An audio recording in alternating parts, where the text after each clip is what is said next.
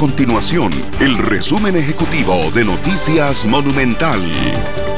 Hola, mi nombre es Fernando Muñoz y estas son las informaciones más importantes del día en Noticias Monumental.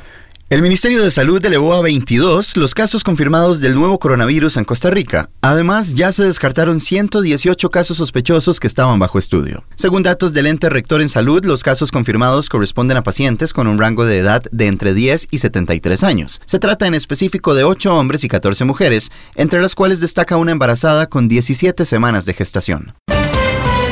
Además, el Consejo de Transporte Público giró varias medidas a los autobuseros para reducir el riesgo de contagio por el nuevo coronavirus. Manuel Vega, el director de la institución, comentó que ya se le ordenó a los operadores de rutas no sobrepasar la capacidad técnica de cada autobús.